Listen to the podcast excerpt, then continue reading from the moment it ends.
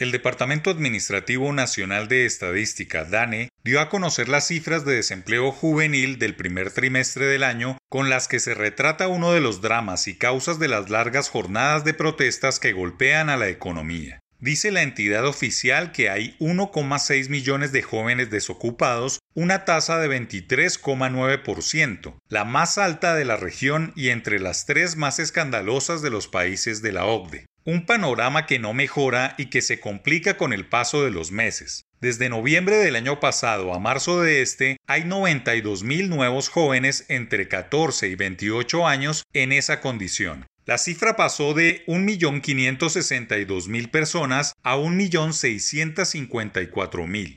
La disparada del desempleo tiene que ver con los cierres ocasionados por la pandemia y la lenta recuperación de la economía. Tras esos fríos datos estadísticos, se esconde que la tasa para las mujeres está en 31,3%, lo que significó un aumento de 4,5 puntos porcentuales frente al mismo trimestre del año pasado. En el caso de los hombres, el porcentaje es de 18,5%, con un aumento de 2,5 puntos. Las cifras demuestran la brecha de género de 12,8 puntos entre hombres y mujeres jóvenes. En pocas palabras, hay 917.633 mujeres entre los 14 y los 28 años sin trabajo, eso sin contar a quienes se inactivaron, desempleadas inactivas, categoría que cuenta a quienes cumpliendo las condiciones para trabajar no se incorporan al mercado laboral por su voluntad, es decir, no son ocupados ni desempleados.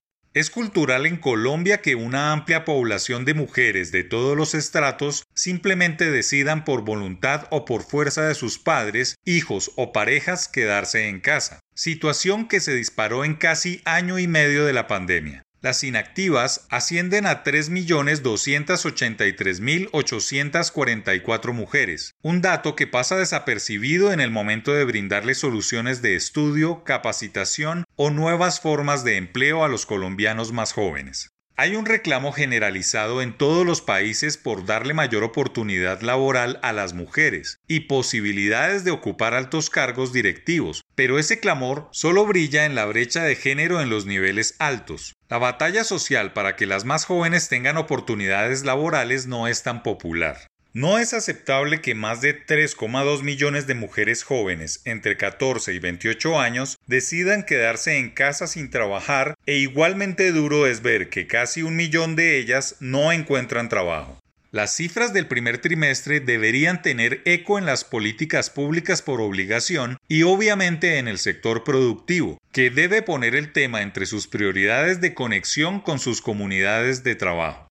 Es de perogrullo volver a resaltar que el gran problema a enfrentar es el desempleo general del país de 15%, pero más debe preocupar que la cifra entre los jóvenes sea 29,9% y que entre las mujeres de esa población alcance la alarmante cifra de 31,3%. En las cabeceras municipales las cosas preocupan, y si se mira la ruralidad, no hay mucha esperanza de ver soluciones que deben escalar desde las mismas familias hasta los grupos de decisión. El desempleo joven no se soluciona con un ministerio o un instituto que aumente la burocracia. El problema se debe abordar desde los hogares, pasando por la educación y comprometiendo al sector productivo con programas perfilados para ese segmento.